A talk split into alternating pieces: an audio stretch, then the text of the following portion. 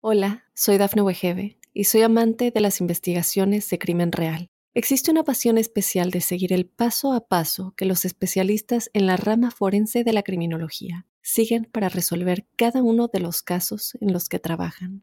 Si tú, como yo, eres una de las personas que encuentran fascinante escuchar este tipo de investigaciones, te invito a escuchar el podcast Trazos Criminales con la experta en perfilación criminal, Laura Quiñones Orquiza en tu plataforma de audio favorita.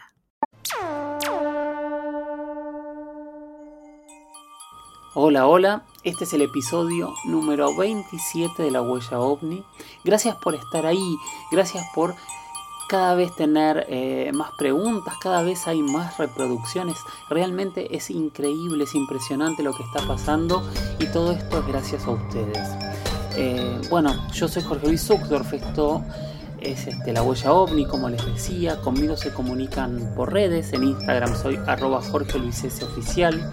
En Twitter soy arroba Jorge Luis S-77. Y para comunicarse, para enviar comentarios, preguntas sobre este podcast, utilizan el hashtag numeral la huella ovni. Este es un espacio donde nos hacemos preguntas, donde nos permitimos pensar, en donde nos permitimos dudar, en donde nos permitimos analizar todas y cada una de las hipótesis. También nos permitimos escuchar a todos. Y ese es el espíritu de este programa, ¿no? Tener herramientas para tal vez algún día poder llegar a algún tipo de conclusión. Pero no nos desesperan en absoluto las verdades absolutas. Si les parece, vamos adelante con este nuevo episodio de La Huella Única. Hola Jorge, ¿cómo estás? Bueno, la verdad que me gusta mucho el programa. Lo sigo, no sé si desde que comenzó, pero hace un par de programas ya que lo vengo escuchando. Y lo que quería saber es qué información me puedes brindar que, que tengas sobre la desaparición del vuelo 19 en el Triángulo de las Bermudas. Y si eso puede estar relacionado a el fenómeno ovni. Eh, bueno, muchas gracias, soy Ezequiel. Te mando un abrazo grande y la verdad que el programa está muy bueno y se merece que dure más, que sea más largo, porque yo por lo menos sí creo que todo lo que lo, lo escuchamos nos quedamos con ganas de que de más, de que sea más largo. Un abrazo grande. Muy bien Ezequiel, Muchas gracias por tu pregunta. Eh, bueno, primero sí, para hacer el programa más largo necesito más participación de ustedes. O sea, este es un programa que se construye gracias a las preguntas que ustedes envían. Si ustedes mandan más preguntas, yo puedo hacer el programa más largo. Si ustedes mandan menos preguntas, no puedo hacer el programa tan largo. Así que básicamente depende de ustedes eh, la duración del programa. Estamos en una hora y media, ojalá podamos llegar a dos, pero para eso es esto, es el compromiso de que con el hashtag numeral la huella ovni envíen sus preguntas, sus reflexiones, eh, los temas de los cuales podemos partir para empezar a o, continuar hablando y, construir entre todos el programa. Recuerdo mis redes en Instagram soy arroba turismo. Síganme, estamos casi en 7000 seguidores. Cuando lleguemos a los 10.000 vamos a hacer un gran sorteo, pero para eso tenemos que tener el número. Eh, síganme en Twitter como arroba Jorge Luis con doble S guion bajo 77 y manden las preguntas con el hashtag arroba la huella. Bien, Ezequiel, el vuelo 19, el escuadrón desaparecido, el inicio de todo en el Triángulo de las Bermudas? Es una gran pregunta. Esto ocurrió en 1945 y sucedió cuando eh, se realizaban tareas de entrenamiento de bombardeo y, navegación sin instrumental en las aguas del de, Pacífico, eh, cercano al Golfo de México, cercano específicamente a la península de Florida.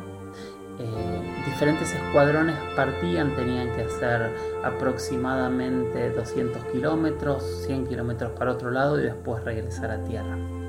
A eso de las 3 de la tarde, el vuelo 19, que era un escuadrón de 5 bombarderos TBM Avenger, con unas 14, con unas 14, no, con 14 personas eh, en la tripulación, partió para hacer sus ejercicios.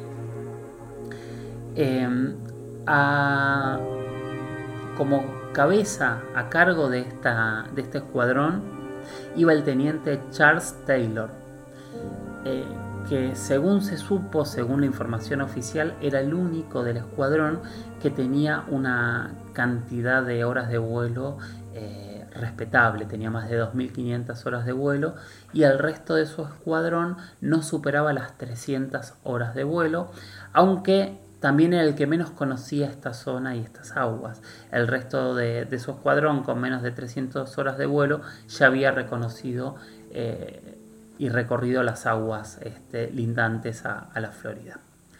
Bien, a eso de las 2 de la tarde, desde la base de Fort Lauderdale, salió el escuadrón. Una hora después se informó a las 15 horas que habían logrado bombardear el objetivo en el punto donde estaba planteado el ejercicio. Y a partir de ahí hicieron el regreso. Pero 40 minutos después aún no habían llegado a la base y ahí empezaron los problemas. Fue cuando el teniente Robert Cox, que era parte del grupo de aprendices que estaba volando, en realidad estaba volando en, otro escuadrón que iba más atrás, captó una comunicación donde uno de los pilotos le decía que estaban perdidos, que las brújulas no funcionaban y que no sabían cómo regresar a tierra. A partir de ahí empieza una serie de comunicaciones y contracomunicaciones e intentos de comunicación para ubicar al escuadrón y tratar de guiarlos a al aeropuerto de la base y poder este, finalizar la misión de manera segura.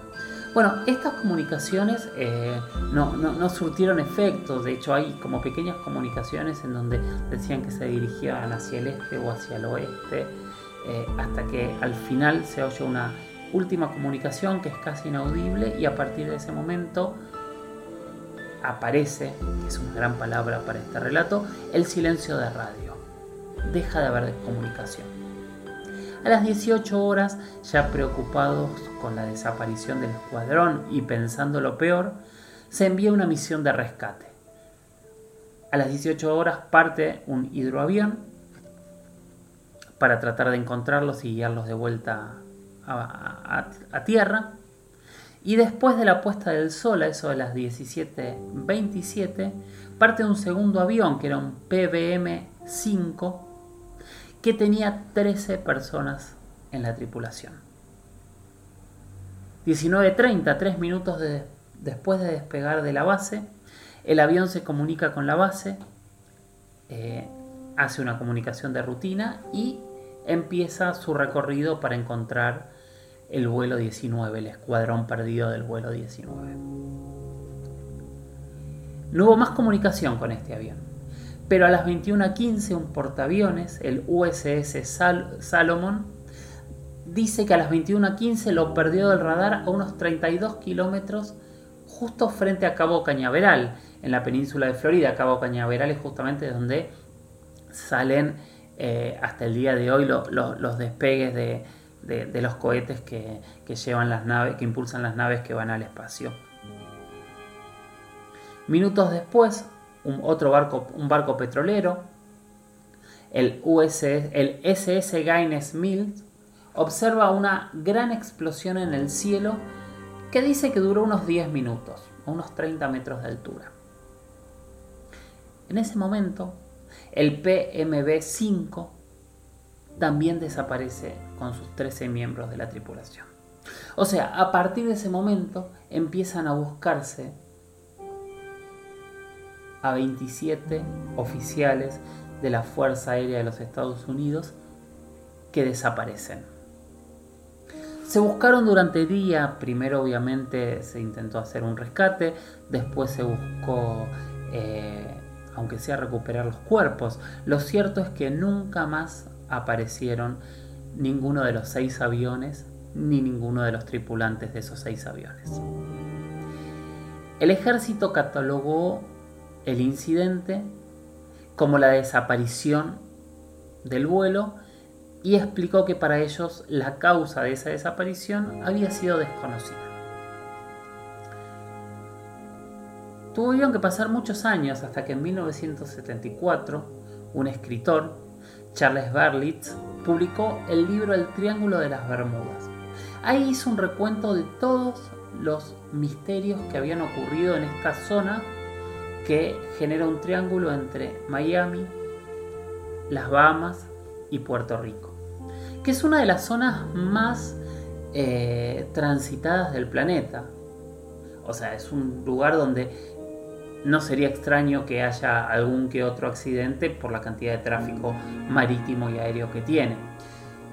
Pero lo que más le llamó la atención a este escritor y que a todos nos sigue llamando la atención hasta el día de hoy, por más que autoridades lo nieguen, que eh, informes este, lo, desdigan y que hablen que en realidad se trata de su gestión, y ahora vamos a hablar de eso, es la cantidad de misterios, de desapariciones que hay en la zona han desaparecido barcos, han desaparecido aviones, han desaparecido una gran cantidad de navegantes sin saber qué ocurrió. La primera acusación que se le hizo a Berlitz es que en realidad él manipuló datos, él habló de que todos los pilotos eran expertos, él dijo que eh, el día era un día diáfano con un sol radiante y que no había ningún tipo de riesgo. Lo cierto es que durante esa noche de la desaparición hubo una tormenta y también dijo que hubo una comunicación en la que alguno de los pilotos hablaba que tenían luces frente a ellos. También se niega. ¿Sabemos si esto es verdad o no? La comunicación oficial jamás ha hablado de luces frente a estos pilotos. Siempre habló de que simplemente estaban perdidos. No tenemos idea si realmente había luces o no frente a ellos. Bien, más allá de si Berlitz eh, manipuló datos o si Berlitz en realidad tenía datos distintos y fidedignos a los que se dieron públicamente, el misterio continúa y los aviones desaparecieron. Nunca se encontraron, nunca se encontró eh, eh, nada de este, de este supuesto accidente o de esta desaparición. Y todavía el, el misterio se agrandó cuando en encuentros cercanos del tercer tipo Steven Spielberg pone al vuelo 19 apareciendo en otro lugar muchísimos años después, como en una situación en la que para ellos habían ocurrido solo los minutos del vuelo. Hay muchos misterios en el Triángulo de las Bermudas, los podemos seguir hablando. ¿Hay posibilidades de que realmente solo se trate de un accidente? Sí, los vuelos iban sin, eh, eh, sin todo el instrumental que usualmente se utiliza. Estamos en una zona de huracanes, de aguas profundas, eh, en lugares donde se han reportado olas de más de 10 metros de altura, eh, zonas difíciles y complejas donde han ocurrido muchísimos, muchísimos accidentes. Pero la realidad es que nunca aparecieron. No aparecieron los aviones, no se sabe qué pasó con la comunicación y encima desapareció un avión más. Eh, haciendo más grande la catástrofe, haciendo más grande el misterio y generando más y más preguntas. Insisto, hay vuelos y, embarcaciones desaparecidas hasta hace muy poquitos años. Si quieren, seguimos hablando del tema. Pero los misterios del vuelo 19 y lo que ocurrió con el vuelo 19 es esto. ¿Qué piensan ustedes? ¿Fue un accidente? ¿Desaparecieron? ¿Se, se teletransportaron? ¿Qué pasó con estos seis aviones? Hola, soy Dafne Wegebe y soy amante de las investigaciones de crimen real. Existe una pasión especial de seguir el paso a paso que los especialistas en la rama forense de la criminología siguen para resolver cada uno de los casos en los que trabajan. Si tú, como yo, eres una de las personas que encuentran fascinante escuchar este tipo de investigaciones, te invito a escuchar el podcast Trazos Criminales con la experta en perfilación criminal, Laura Quiñones Orquiza en tu plataforma de audio favorita. Ahora es una pregunta de nuestra amiga Lady Huesos que sigue proponiendo, sigue planteando eh, diferenciales en el programa y de hecho eh, tuvo una idea genial para el próximo programa que todavía no la tengo confirmada, pero lo voy a compartir si ellos aceptan con, con dos amigos en donde vamos a estar conversando de todo. Esta semana, para quien lo escucha en vivo, no para quien lo escucha en, en Spotify, estuvimos hablando en Trasnoche Paranormal de un tema muy muy interesante que fue el caso de dos pescadores que en San Vicente, en el litoral paulista, se encontraron frente a una luz. Me pidió seguir profundizando sobre este tema, así que de eso hablaremos en este momento. Habíamos dicho que el caso ocurrió el 1 de octubre de 1995 en San Vicente. San Vicente es ¿cómo decirles? Cuando nosotros hablamos de San Pablo, hablamos de una de las ciudades más pobladas del planeta, ¿no? Pero la zona aledaña a la ciudad de San Pablo, que es el litoral paulista, es una zona donde la naturaleza es muy tupida, es casi como el Amazonas, donde hay selvas, está lleno de insectos, de animales. De hecho, yo una de esas mañanas eh, que estábamos allí haciendo este documental, eh, amanecí con todas las piernas picadas y sin ningún tipo de, articulación en las piernas. Estuve dos días casi sin poder moverme. Eh, bueno, esta es eh, la región, mucha selva, mucha, mucho río, mar. Es una región realmente muy, muy agreste en donde la mata atlántica lo cubre todo.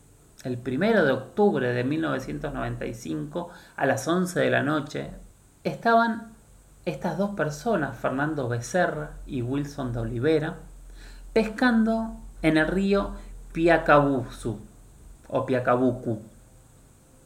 Es, eh, yo estuve en el río, los ríos son de alguna manera parecidos al, delta del Tigre en Buenos Aires o, a, diferentes deltas que hay en diferentes ciudades de, nuestra América Latina, eh, con muchos manglares, eh, con una enorme cantidad de vegetación y silencio. Bueno, ellos se encontraban allí pescando a las 11 de la noche, cuando de repente vieron un resplandor en el horizonte, que empezó a acercarse y empezó a cobrar forma de eh, una luz redonda, según relataban. Esa luz terminó posándose sobre ellos, sobre su embarcación, y mientras Fernando se quedaba fascinado con la luz, Wilson se escondía en la parte interior de, la embarcación, realmente asustado. Bueno, la luz estuvo unos minutos sobre ellos, después se fue a una isla cercana y aterrizó. Ellos así como estaban, eh, ni levantaron las redes y se fueron a su casa realmente asustados. Al día siguiente, ya con luz, decidieron regresar a recuperar sus redes. Tuvieron la, loca idea, la loca idea de tratar de ver si eh, realmente esa luz que habían visto eh, había aterrizado en algún lugar. Y así fue. Eh, llegaron hasta la isla, bajaron, imagínense que bajaron en medio de una zona total, totalmente agreste, difícil, llena de vegetación, y mientras caminaban de golpe se abrió ante ellos un claro, que cuando empezaron a ver era redondo. Y lo que ellos contaban es que ese claro que tenía los pastos aplastados, primero pensaron que estaba quemado y después la descripción que me dieron a mí es que en realidad esos pastos no estaban quemados, sino que estaban como deshidratados. Así fue que empezaron a ver cada vez más y descubrieron que había tres marcas como de patas en medio de esa quemadura. Llamaron investigadores, se empezaron a realizar estudios, se buscó radiación en la zona, se tomaron este, huellas de muestras de esas huellas y hasta el día de hoy se está investigando qué fue lo que ocurrió en San Vicente. La otra conclusión del caso, no tan buena, es que a partir de esa noche nuestros dos pescadores, Wilson y Fernando, empezaron a tener serios problemas de salud. Wilson comenzó a tener problemas de corazón, de hecho tuvo que ser operado del corazón. Y Fernando bajó casi 50 kilos en dos meses y después de eso empezó con una enorme diabetes y con un montón de otras enfermedades que él asegura que no tenía hasta el día en que estuvo debajo de esa luz por algunos minutos. Y ahí se abre esta pregunta de nuevo, ¿no? Las luces, ¿por qué nos generan este tipo de eh, efectos? ¿Son nocivas? ¿Son buenas? ¿Son peligrosas? ¿No lo son? ¿Son salvadores? Porque cuando nos enfrentamos, o tantos, hay tantos, tantos casos de relatos de estar debajo de estas luces, terminan o muertos o con serios problemas de salud. ¿Qué piensan ustedes? Hola, soy Dafne Wegebe y soy amante de las investigaciones de crimen real. Existe una pasión especial de seguir el paso a paso que los especialistas en la rama forense de la criminología siguen para resolver cada uno de los casos en los que trabajan. Si tú, como yo, ¿Eres una de las personas que encuentran fascinante escuchar este tipo de investigaciones? Te invito a escuchar el podcast Trazos Criminales con la experta en perfilación criminal, Laura Quiñones Orquiza, en tu plataforma de audio favorita.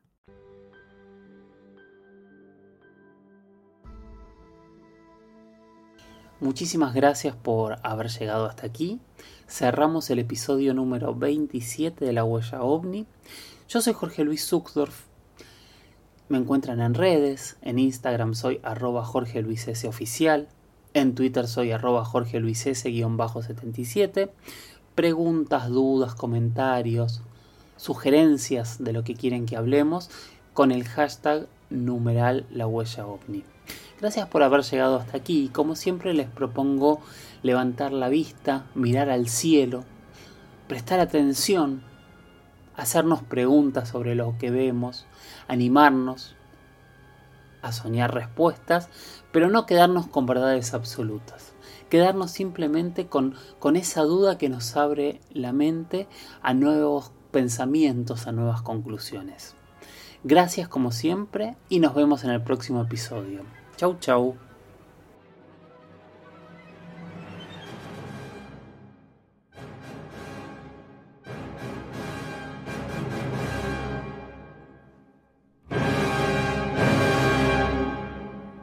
Hola, soy Dafne Wegebe y soy amante de las investigaciones de crimen real. Existe una pasión especial de seguir el paso a paso que los especialistas en la rama forense de la criminología siguen para resolver cada uno de los casos en los que trabajan.